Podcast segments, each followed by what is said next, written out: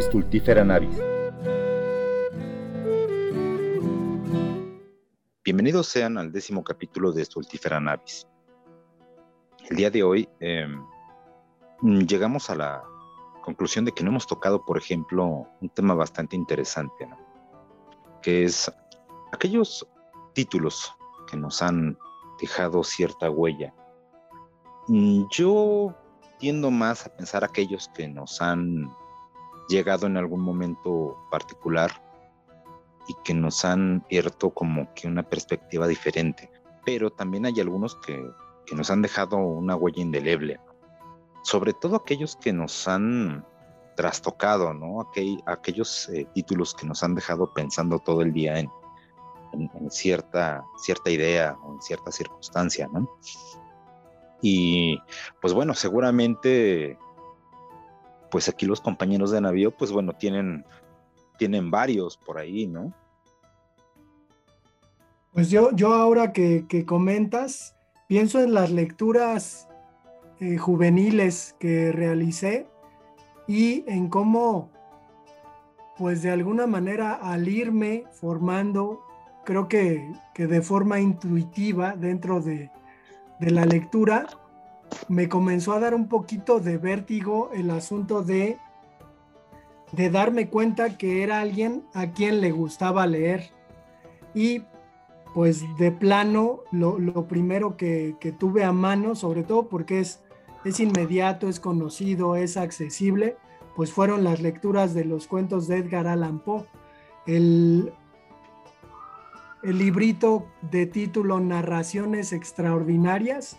Creo que, que, fue un libro que al menos al inicio me marcó completamente porque eh, me transportaba. O sea, todo el mundo dice, ¿no? Que la, literatura o la, lectura te transporta. Pero en ese sentido, a mí lo que me ocasionaba era un poquito como de vértigo y sí de, de miedo o de mucho miedo estar leyendo a Edgar Allan Poe antes de dormir, creo que, es de las cosas que, recuerdo. Yo sé que es un autor pues muy, muy popular, pero sí, sí me gustaría no, pero yo creo que, por ahí. Yo creo que aquí el asunto de que sea popular es precisamente porque ha sido capaz de, multiplicar estas sensaciones, ¿no?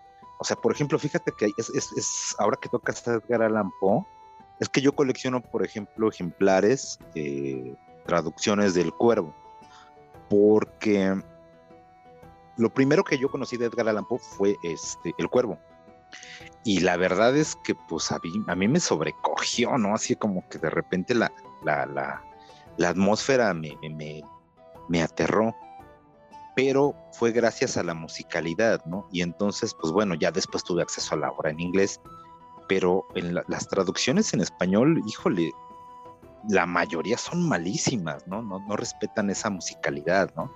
Ya después tuve acceso, por ejemplo, ya a los cuentos y, y más bien eh, creo que me di cuenta de que era adicto a la angustia, ¿no? Más allá de, la, de, de los cuentos policíacos que a mí el género nunca me ha encantado demasiado porque la verdad es que, no sé, o sea, no soy de tomar retos, ¿no?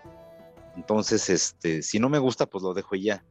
Pero los, los, cuentos de misterio sí son, sí son grandes ligas, ¿eh? O sea, independientemente de, de, la crítica que le puedas hacer a Edgar Allan Poe, ¿no? En, circunstancias diferentes, ¿no? Pero sí es un trancazo, ¿eh? Y yo creo que es el tipo de, autores que se tienen que leer, por ejemplo, cuando, cuando, cuando tienes cierta edad, ¿no? Antes de los 20, ¿no?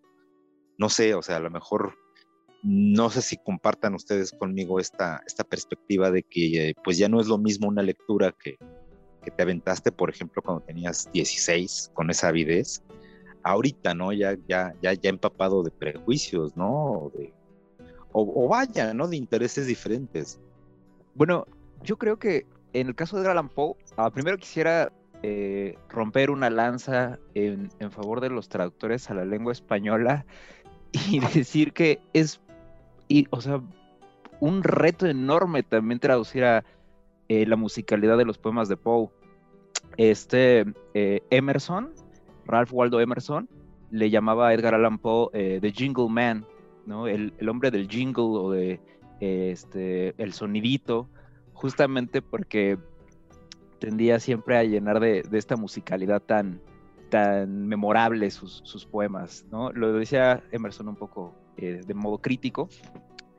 Y, bueno, pues esta, esta idea que, ustedes plantean de las narraciones extraordinarias como una lectura de juventud, la comparto, pero creo que no es una cuestión tanto eh, intrínseca a la obra de Poe.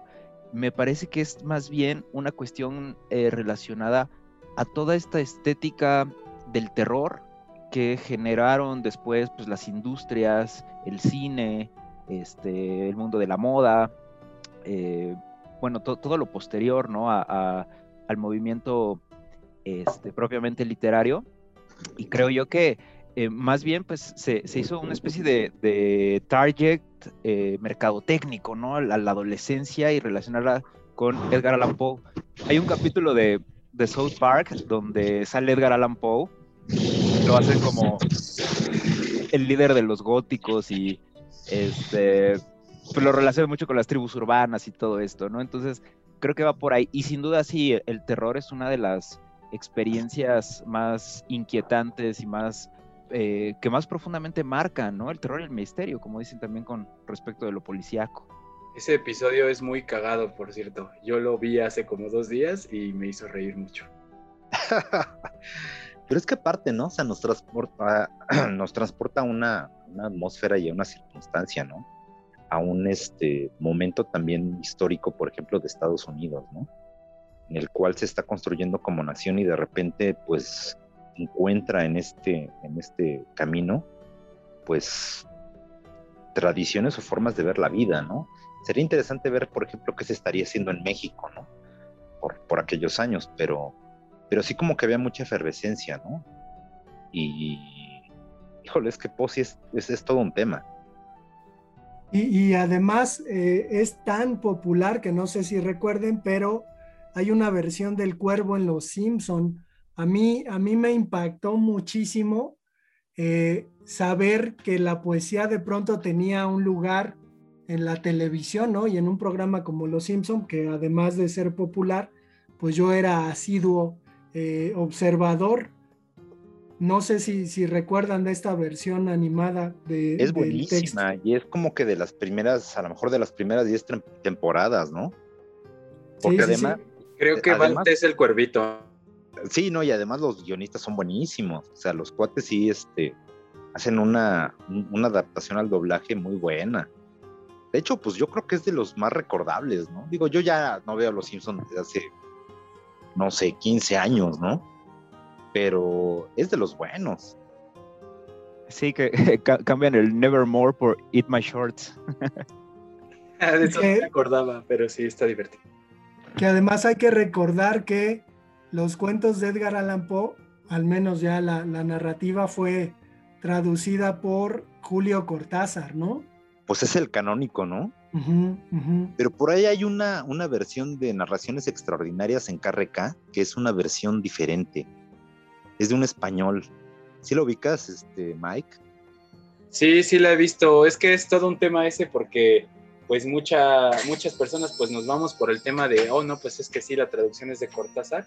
Y yo creo que sí, o sea, porque bueno, pues definitivamente hablamos del señor Cortázar, pero pues también habría que darle una oportunidad a estas otras versiones, porque creo que Mike, pero, no, es traducción también, o sea, pero no es una traducción del, francés de, de, Baudelaire. ¿Cuál? Este, la, traducción de Cortázar. O Mario, digo, mm, no sé. Digo, yo sé que es un detalle muy este. Creo que es en inglés. ¿no? Pero. Según yo es traducción directa del inglés, sí, porque Cortázar era muy buen traductor de inglés, tradujo también el Robinson Crusoe. Entonces sí, yo creo que es directa.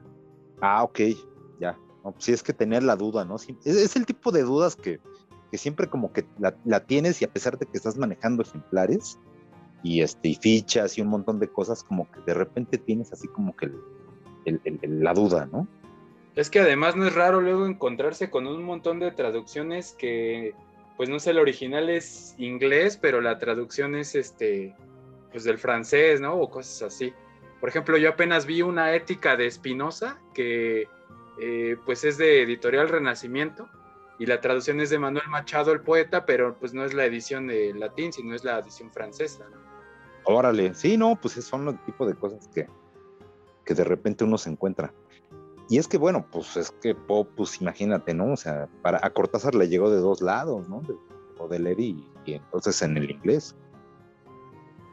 Y bueno, eh,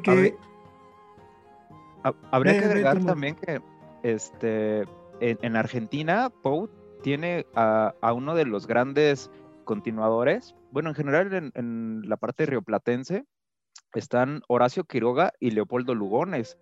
Eh, también muy, muy este, referentes eh, herederos de Poe de los primerititos en América Latina, ¿no? Sí, sí, sí, sí, sí. No, y Quiroga, ligas mayores, ¿eh?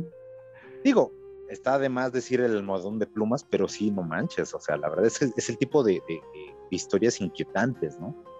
De hecho, creo que de Quiroga nada más leí La gallina degollada y el almohadón de plumas, y creo que con eso tuve. A eso iba precisamente yo, me ganó Mario, pero sí, eh, al menos a mí lo que, lo que me hizo ya de plano abismarme a la, a la literatura fue precisamente la lectura de, Horacio Quiroga, a quien en este tipo de rankings, ¿no? A veces dando clases con, con los alumnos, pues sí me atrevo a, a poner sobre Edgar Allan Poe sobre todo porque creo que Edgar Allan Poe pues explora toda esta vertiente policíaca, ¿no? Y eh, Quiroga me parece mucho más profundo, más filosófico. Es más este cuento de hombre muerto, sí, sí, desde luego. O sea, sí, sí, sí trae la tristeza en la cara, güey. O sea, es un autor que cuando ves fotos de Quiroga dices, no mames, o sea, pobre cabrón, o sea, trae el infierno en la cara. Güey pero es que la vida que, le tocó vivir, pues sí, sí, sí, sí, sin duda, o sea, no, pues ahí sí, ya cuando ves la biografía dices en la madre, pues, ¿cómo no va a traer esa cara, no? Y creo que también podemos decir hasta cierto punto que se trata de un autor de culto porque hablando de los libros, ah, hay muchas ediciones, pero no, hay, hay, muy pocas eh, que sean como ediciones críticas, además de algunos compilados de cátedra. Y no hay en ningún lado, o por lo menos yo no la he visto, una edición de relatos una edición decente. ¿no? Una edición así de relatos Una edición decente. Cuentos completos. Digo, seguramente a lo mejor debe haber alguna argentina, pero por ejemplo, es el tipo de autores como Tario, ¿no? Que, que de repente sabes que se venden porque pues ya no tienes ejemplares, pero no es el libro que te piden, ¿no? Y, y, Tario es un, también es un gran autor, ¿no? O sea, digo, Tario también es el tipo de sujeto que me dejó así como que, sí me dejó pensando varias veces, ¿no?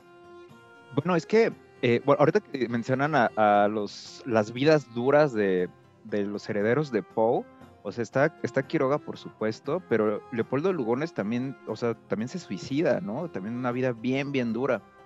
Y este, pues Baudelaire, otro igual, ¿no? ¿Cómo le fue en la vida? Este, eh, como que si nos ponemos a revisar a Lovecraft, que también es otro de los grandes herederos, pues bien rara, ¿no? Sí, bastante, bastante rudas esas, esas historias.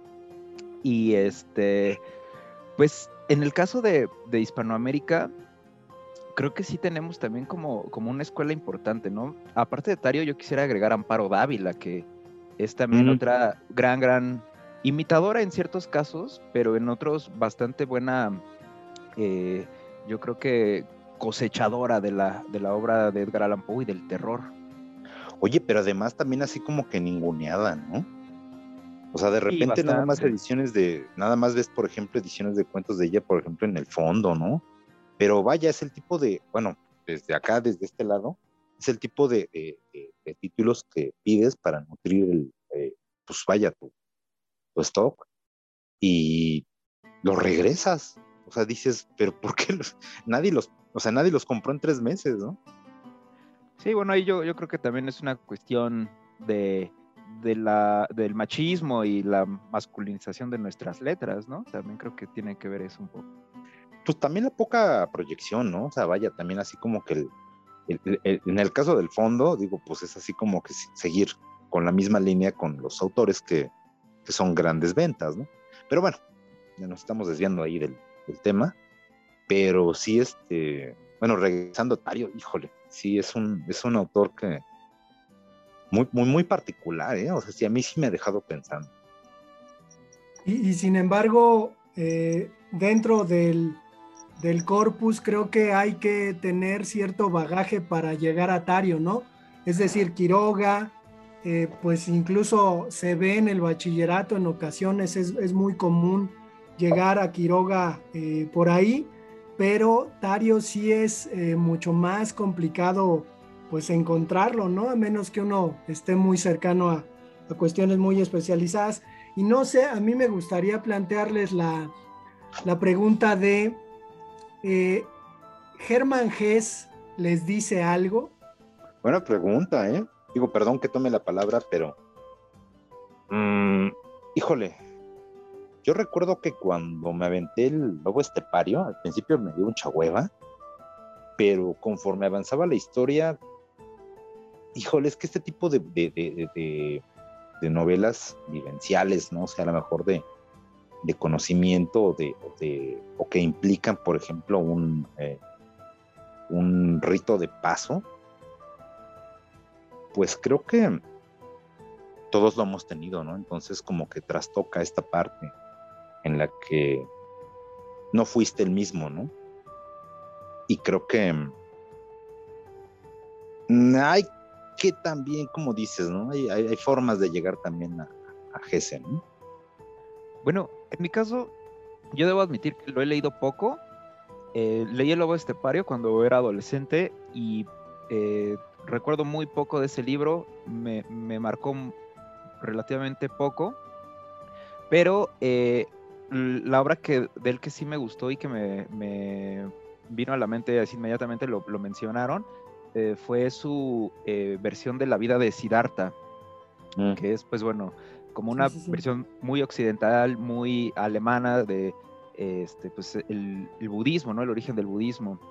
Y a mí me parece una buena introducción, justamente, pues con los que tenemos como esta eh, visión cultural muy occidentalizada. A mí me parece una buena herramienta para, para aproximarse a, a, Oriente en un principio. Bueno, al menos en mi caso, yo le veo ese valor a Gese.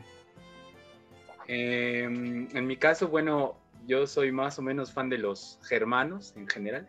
Entonces, pues me dio un clavado a, leer más obras de Gese, además, digamos, de las, pues que serían las dos más famosas, ¿no? Demian y, El Lobo Estepario. Y creo que sí ambos, sobre todo Demian, pues sí son una novela, como dice Rodrigo, de pues un poco de paso, ¿no? Estos, esta especie de relato de juventud, ¿no? De hecho, también pues recuerdo que yo lo leí de adolescente y me hizo mucho eco eh, tanto Lobo como Demian. Y ya una vez que hice una relectura, pues hace unos dos, tres años, pues me pareció un libro igual muy interesante, ameno, pero en realidad el efecto que sortió en mí, pues ya no es igual. Sin embargo, me gustaría mencionar que no lo volveré a leer. ¿eh? él es un autor bastante prolífico y tiene muchas obras más que pues no han sido olvidadas, pero definitivamente no tienen la misma atención que estas otras dos y creo que son una faceta diferente y creo que incluso hasta opuesta en cierto sentido, ¿no? Hay por ahí una novela que edita Alianza que se llama El juego de los avalorios. Ese es un libro de ciencia ficción, ¿no?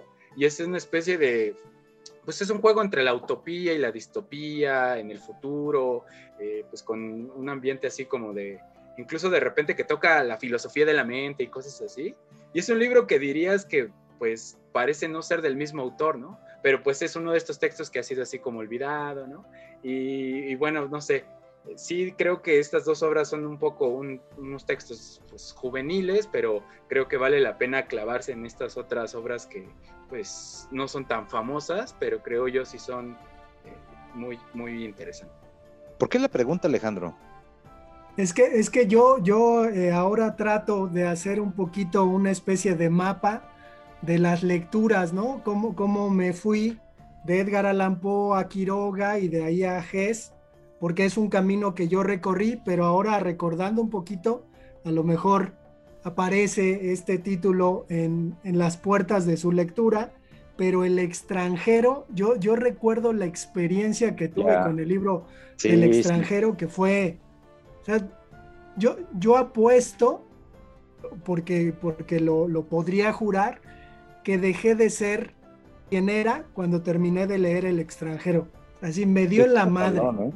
Sí, sí, estuvo cabrón. Sí.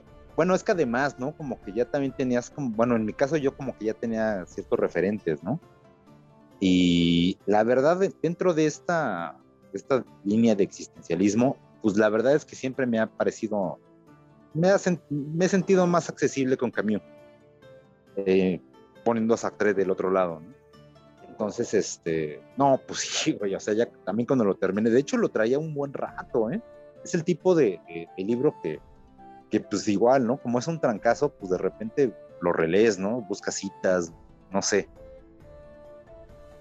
Bueno, yo quisiera también hablar eh, sobre el extranjero, pero más bien, más allá del libro, que creo que ustedes van a poder ahondar mejor que yo en eso, eh, me gustaría mencionar la adaptación cinematográfica que hace Luquino Visconti eh, con Marcelo Mastroniani. Es muy, muy buena esa película. Ah, no la he visto. Este, muy recomendable ahí a los podescuchas y, y a ustedes, colegas, si no la han visto, se les recomiendo. Y pues obviamente también la canción de The Cure, ¿no? Que es como otra vez el, imán adolescente a la literatura a través del rock, que es eh, Killing at the Arab. Entonces, pues a mí me gusta que, que Camilo tenga como como esa, esa trascendencia bastante popular también. Y bueno, acordándome de libros así que me han dejado así como que varios días pensando, recuerdo, por ejemplo, el, un libro de este, ah, se apellida que se llama La lechuza ciega, en la traducción que hicieron en Ciruela, y en Hiperión se llama El búho ciego. Me gusta más como suena la lechuza ciega, de hecho va como que más al contexto, ¿no? Pero es la historia de un cuate que hace cajas de escribanía y que además es, adicto al opio. Y pues se casa con alguien que sería su hermana, ¿no? Porque es hija de, su, o de su padre o de su tío, ¿no? Que fueron, eh, para ganarse el, el favor de, esta mujer, fueron encerrados en una suerte de olla gigante, ¿no? con una cobra que estaba, este, que estaba consagrada a la diosa Kali, ¿no? Porque estos cuates eran iraníes, pero viajaban como comerciantes a la India. No, no, o sea, tiene unas imágenes que no, no, no sabes si el cuate está en el alucín, si está delirando, si es un sueño es complicado, ¿eh? Y de hecho recuerdo que a este cuate le, me gusta, o sea, odio cómo, cómo, cómo, son estas comparaciones, pero le llegaron a decir el, el, el, po iraní.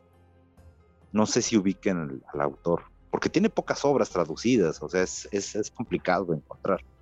No, pero yo no lo conozco, pero, o sea, súper anotado. La verdad es que los iraníes son unos poetas y unos escritores impresionantes. Hay que todo lo que tengas de él, pásamelo, por favor. Oye, pero alguna vez me, lo comentaste, Rodrigo, y yo me acordé, me acordé del título, y en, Tepito hay un puesto donde venden libros de saldo. De hecho, pues es recomendable el asunto porque creo que alguna vez te, te, conté de ese puesto, pero el asunto es que tienen pues libros así eh, como muy seleccionados de los que no saben. Ajá. Sí, 30 pesos. Entonces yo, yo me compré ahí eh, la lechuza ciega ¿Lo en ciruela. Sí, sí, sí. ¿Y te costó 30 pesos? Sí, sí, sí. wow. No, pues. No, no, no, increíble. No, ese libro es que, es que no, no se trata del precio, ¿no? O sea, más bien es el tipo de obra que está bien difícil de conseguir. Yo presté el ejemplar que tenía y nunca me lo devolvieron. Y el problema es de que Hiperión también tiene problemas para llegar a México y es un título que en Hiperión también está bien difícil de conseguir. Pero la traducción buena es la de Ciruela, o sea, la, que está accesible, ¿no? La de Hiperión está bien castilla. Bueno, yo en términos de poesía, en la adolescencia, pues siempre, siempre digo como que eh, mis primeros acercamientos a la poesía fueron a través del rock, ¿no? porque yo veía las letras de los grupos como, como poemas. Pero hablando ya de, poesía en el sentido canónico literario, este, ahorita pensando, pues sí fueron los poetas malditos o los que se denominaban así, justamente pues también porque forman parte de este universo este, muy juvenil, muy relacionado con la rebeldía del adolescente Entonces, pues Baudelaire, Rimbaud, eh, eh, Lautremont, también, por ejemplo, poetas eh, del romanticismo como William Blake, fueron de los primeros que leí. Y pues bueno, por supuesto, este, Bukowski, ¿no? Charles Bukowski. Y bueno, yo tenía una, edición de, los, de las narraciones extraordinarias bastante mala, bastante barata, de esas que pues uno de joven no, no, distingue, ¿no? Entre un libro y otro y compra pues el más barato pensando que son iguales todos. Y ahí venía una versión del cuervo este, narrativa, no en verso. Entonces pues yo durante muchos años yo leí el cuervo pensando que era un cuento y no un poema. Pero pues a mí me gustaba, o sea, igual de todas formas, aunque no, no tuviera la musicalidad ni nada de esto, eh, por el contenido, ¿no? Digamos, eh, yo, yo lo apreciaba. En mi caso esos, esos fueron los poetas Híjole, pues bueno, yo creo que en mi caso fue más bien, pues un poco también por, influencia familiar, ¿no? Porque pues bueno, lo que me decía mi abuelo es de que me había puesto Rodrigo por el Cid, ¿no? Entonces yo preguntando, pues eh, eh, llegué a, que me tuviera que recitar el poema, ¿no? Y pues de niño sí me quedé como que pasmado, ¿no? ante la versión, no recuerdo cuál era, la, versión que me, me leyó el abuelo, pero, pero vaya, sí me dejó también como que una marca indeleble, ¿no? En, cuanto a poesía, ya de repente, pues bueno, ya empecé como que a buscar un poco más, pero es la que recuerdo, ¿no? O sea, el, el tema que yo recuerdo, el poema que me recuerdo. Oye, oye, pero había creo que una caricatura sobre el Cid, ¿no? Rui. El pequeño Rui. El pequeño Rui. Ajá, sí, por ahí de los ochentas. Que también, pues era, creo que era un estudio japonés, ¿no? Pero tampoco tuvo muchas, temporadas, ¿no? Como que no cuajó. Mm, pues yo llegué, creo que un poco tarde a la poesía, pero creo que unos de los poemas que recuerdo con más cariño y bueno, también con mayor impacto, pues definitivamente son, eh, pues no tengo en mente alguno en particular, pero en general los poemas de lo que es la poesía vertical de este Juarros. Recuerdo que me regalaron una antología en Visor, una selección de este, la poesía vertical y pues nada, me dejó anonadado, ¿no? Porque lo que me gusta de él, y creo que por eso es todavía uno de mis poetas favoritos, pues es que es muy filosófico, ¿no? Muy filosófico, eh, reflexivo, un poco melancólico a veces, pero todo muy abstracto, ¿no? Sin embargo, creo que de repente no llega a ese nivel de abstracción o simbolismo que tienen estos otros poetas que de repente creo que no son inaccesibles, pero sí lo ponen más complicado tengo, por ejemplo, en la mente a este Bonifaz Nuño, ¿no? Por ejemplo, con sus, poemas de repente que, bueno, a mí particularmente, pues a veces me cuestan, ¿no? Este, y sí, pues yo diría que fue Juarro sobre todo. Y también, digamos, previo a ello, recuerdo unos poemas de Panero eh, ah, acerca de la locura, ¿no? Y esos los leí todavía más jovencito y no, o sea, fue una, una cachetada porque creo que nunca había leído algo así. No sé si le suene, creo que a Rodrigo sí. Sí, sí, Panero está loquísimo, pero también lúcido. O sea, es un, es un tipo, es un tipo que se tiene que leer con cuidado, ¿no? Tiene por ahí también un, tarot que, que, dibujó él, ¿no? Y también como que le dio, cambió las características de los arquetipos, ¿no? O sea, el cuate, no, sí está, está en otro nivel, ¿eh? Pues a, mí me, me, apareció la poesía eh, con Gustavo Adolfo Becker, a lo mejor lo leyeron por ahí, que era pues una poesía muy sencilla, ¿no? De pronto también, pues muy ingenua, me parece, pero de ahí me brinqué por razones extrañas, ¿no? Esta, esta lectura sin supervisión, desordenada que, que pues me, trataba de proveer, sobre todo en la biblioteca del CCH, me llevó a eh, Federico García Lorca y, a su poesía, pues también, ¿no? Muy sencilla, muy musicalizada, muy popular, por decirlo así, y terminé en Neruda. Me aventé todo, todo Neruda, Y me acuerdo que en aquel entonces la figura de Jaime Sabines comenzó a tener pues gran importancia en la televisión, en los medios culturales, ¿no? Salía con Cristina Pacheco dando recitales en Canal 22 y pues me puse a leer a Jaime Sabines y lo que encontré fue una copia de Neruda. Incluso yo, yo recuerdo haber encontrado versos de Neruda en la poesía de Sabines, ¿no? Entonces, pues no compartía mucho la admiración por Sabines, precisamente porque yo, yo pensaba que había plagiado a Pablo Neruda. Pues encontraste ese detalle.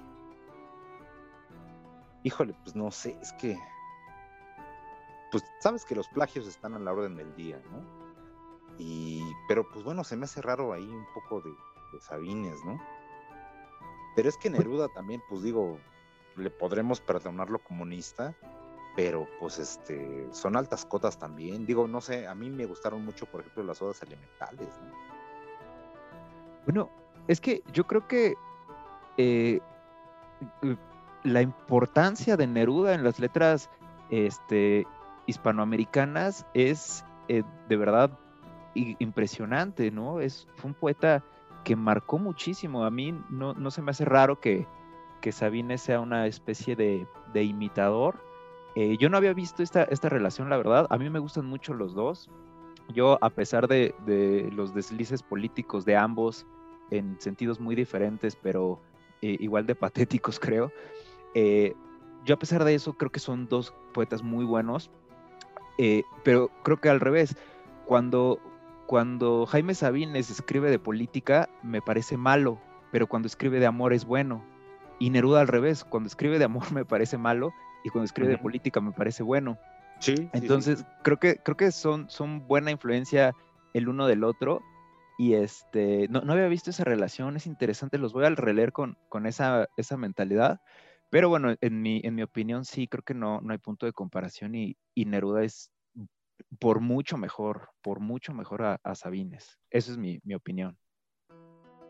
Sí, que ya, ya hablando de, poesía amorosa, que además también suele ser eh, un elemento que los lectores adolescentes de pronto encuentran ¿no? en la poesía y por eso la consideran valiosa porque de pronto hay algunos poemas que dicen lo que uno siente, por llamarlo de alguna manera, pero eh, también me tocó encontrarme con la poesía amorosa que escribe Octavio Paz, Carta de Creencias, particularmente este poema de largo aliento. Y creo que, híjole, yo, yo diría que Paz también me, me marcó bastante en estas lecturas eh, que impresionan. Es curioso porque a mí la, poesía amorosa nunca me llamó la atención. O sea, no, no, nunca encontré así como que por dónde. Siempre como que busqué más bien como que temas diversos, ¿no? A lo mejor porque también se me hacía cliché, ¿no? Pero ah, es buen momento como que para buscar ciertas cosas. ¿Saben quién es buenísima y no sé si la hayan leído? Esta Cristina Peri Rossi y por alguna razón, a pesar de que pues sus libros están publicados por editoriales relativamente fáciles de conseguir como Lumen, eh, Planeta, eh, tiene una serie de poemas eh, amorosos, pues creo yo muy interesantes porque ella es lesbiana, ¿no? Entonces lo que hace es como escribir todos sus poemas dirigidos hacia justo una mujer pero situándose ella en el lugar del amante masculino, ¿no? Entonces, digamos que sería lo mismo que, entre comillas, leeríamos, no sé, en Neruda o en alguno de estos otros poetas, eh, pues con pretensiones románticas, pero con una sensibilidad bastante peculiar, ¿no? Entonces esa sería como mi recomendación si no le han echado un lente ahí a sus poemas. A mí me gustaron mucho. Órale, gracias gracias por la, recomendación. La verdad es que ahorita que, lo mencionas, yo la he, escuchado mucho de ella porque, bueno, tengo muchas amigas que, son, son fans. Yo la verdad es que no, no la he leído, pero creo que yo creo que las mujeres escriben mejor de amor que los hombres y sobre todo en cuanto el amor en su, en su versión erótica. O sea, desde Safo de Lesbos hasta, eh, qué sé yo, Santa Teresa, por ejemplo, ¿no? Yo creo que ahí, en, en cuanto a la poesía amorosa masculina, creo que hay muchos clichés, creo que hay mucha poesía que es falsa, que no está escrita verdaderamente desde el enamoramiento, ¿no? Eh, sino más bien desde ciertos arquetipos poéticos que se han reciclado mucho.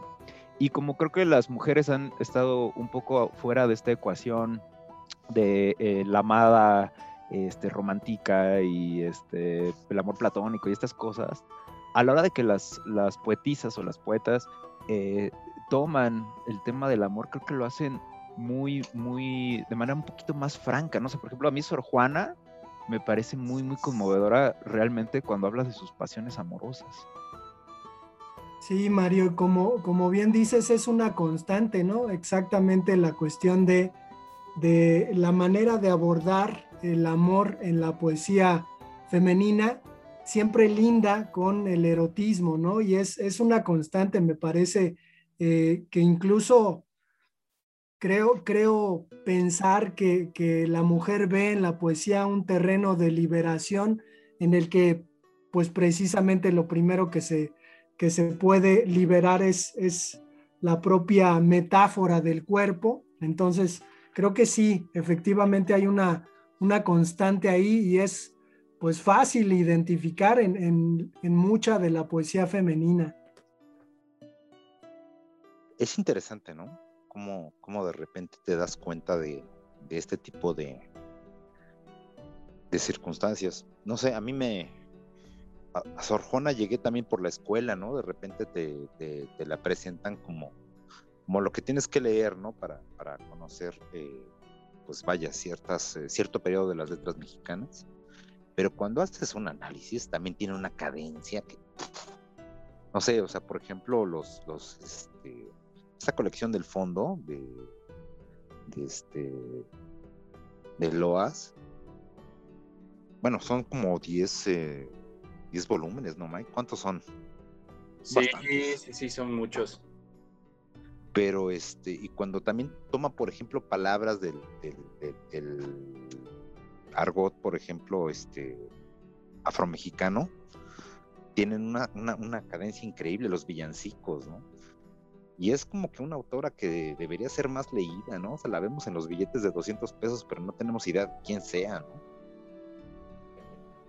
Hay todo un patrimonio económico y, sobre todo económico, culturalmente hablando, pues que no se gasta, ¿no? No, pues ahí está, ¿no? O sea, digo, yo creo que, por ejemplo, pues, pues es, tan accesible que puedes googlearlo y, y ahí está, ¿no?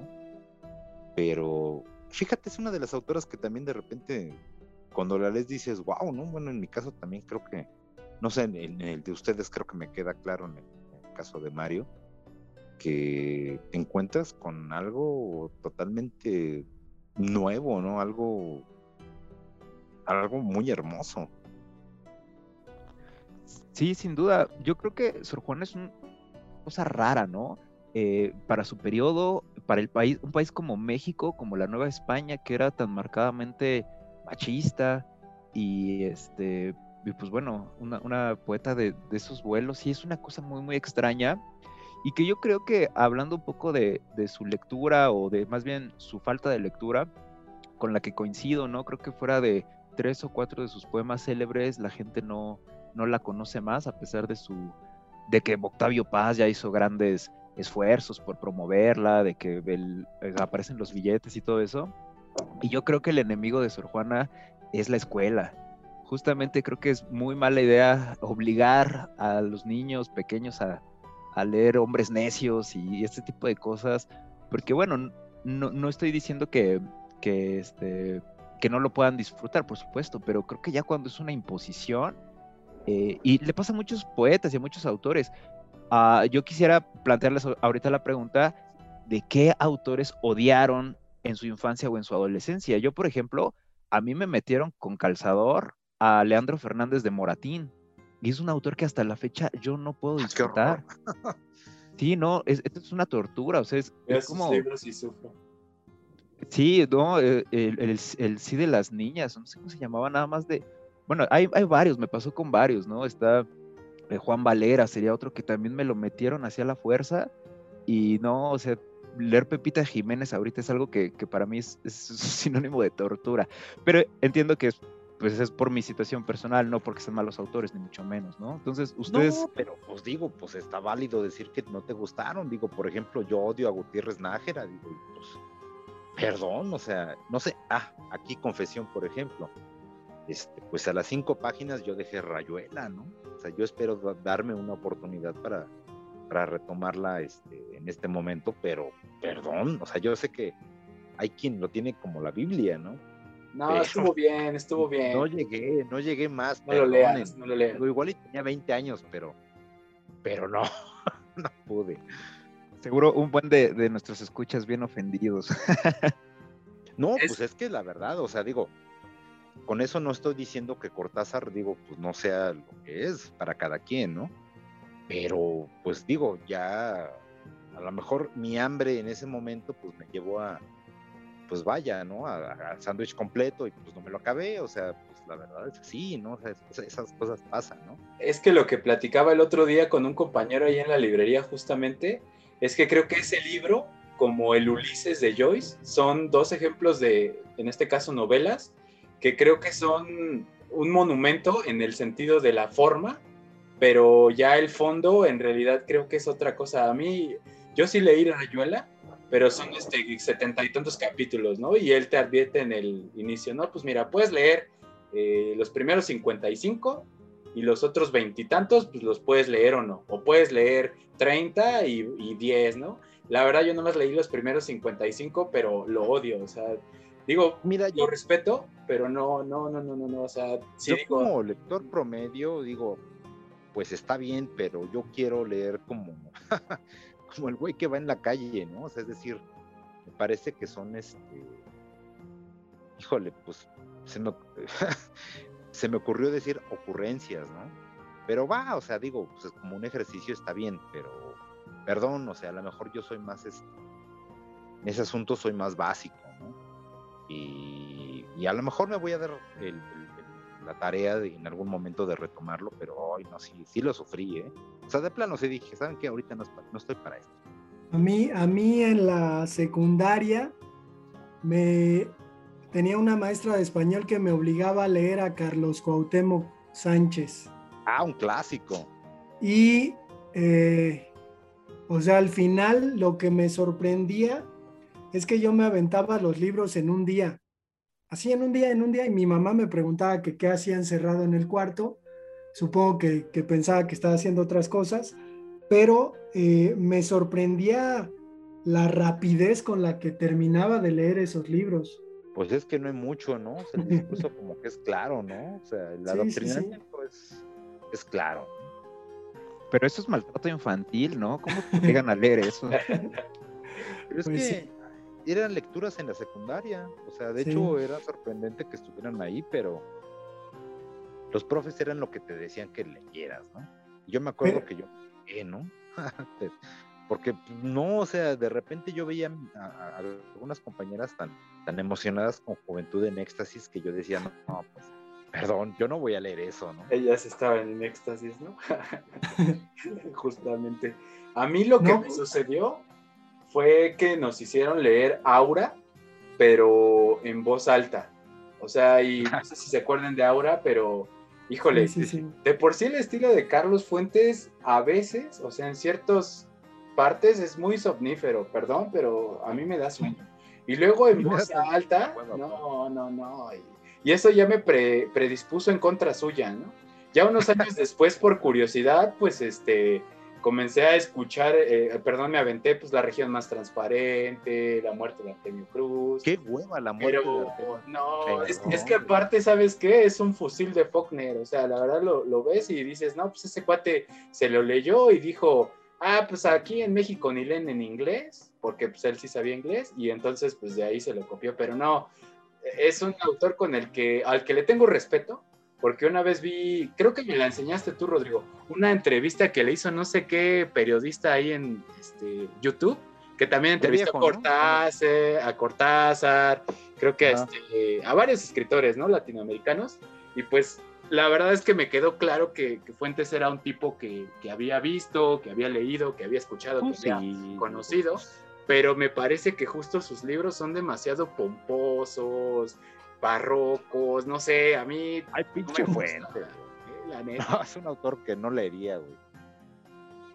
Qué bueno que coincidimos todos en eso. Yo pensaba que, yo era así un mal lector y, y que tampoco me gustaba Fuentes, pero pues por un error mío, ¿no?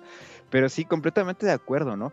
Yo, yo siempre he pensado que él en sus obras está como que todo el tiempo desesperado por lucir culto o desesperado por meter referencias eh, así como muy, muy intrincadas.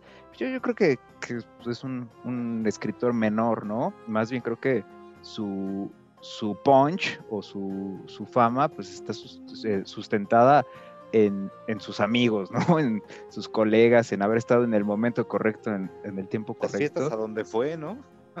sí, exactamente, y, ser hijo de quién era, ¿no? Y, esposo de quién fue.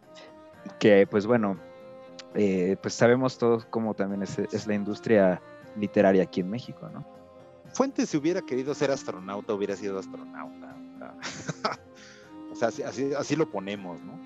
Y la verdad es que qué hueva, ¿eh? O sea, no, no, no. Y sigo, perdón que me clave, pero es que la muerte de Artemio Cruz, qué hueva.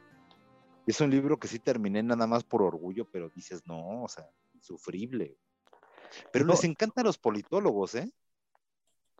Bueno, yo, yo sí quisiera decirles de uno que, que sí es una, perdón que lo diga, pero una reverenda porquería, de verdad, eh, es un robo comprar ese libro, que es Vlad, su, su novela de vampiros es de verdad una porquería, es lo peor que he leído. Es, de verdad, no, no pierdan su tiempo ni su dinero. Alfaguara. Eh, sí, no, es, horrendo ese libro, horrendo. Pues vamos a, cerrar el episodio de hoy, ¿no? Que acabó cruento. Eh, pobre, pobre de, de Carlos Fuentes, ahora sí le, dieron duro. Pero, chingar a alguien. Es que aparte en todos los episodios no nos habíamos quejado de nadie, los cuatro, ¿no? Así, nadie. Yo no, yo no hablé mal, yo no hablé mal de, de, Fuentes. Ah, yo sí. Pinche Fuentes, qué hueva, güey. Bueno, pues vamos, vamos a cerrar el episodio de hoy. Eh, no sé, no sé si quieran comentar algo, además de, las mentadas de madre a, Fuentes. no, creo que no. Bien. Mario. Este, no, por mi parte sería todo.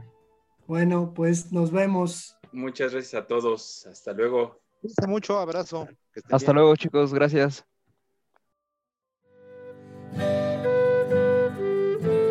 Stultifera navis.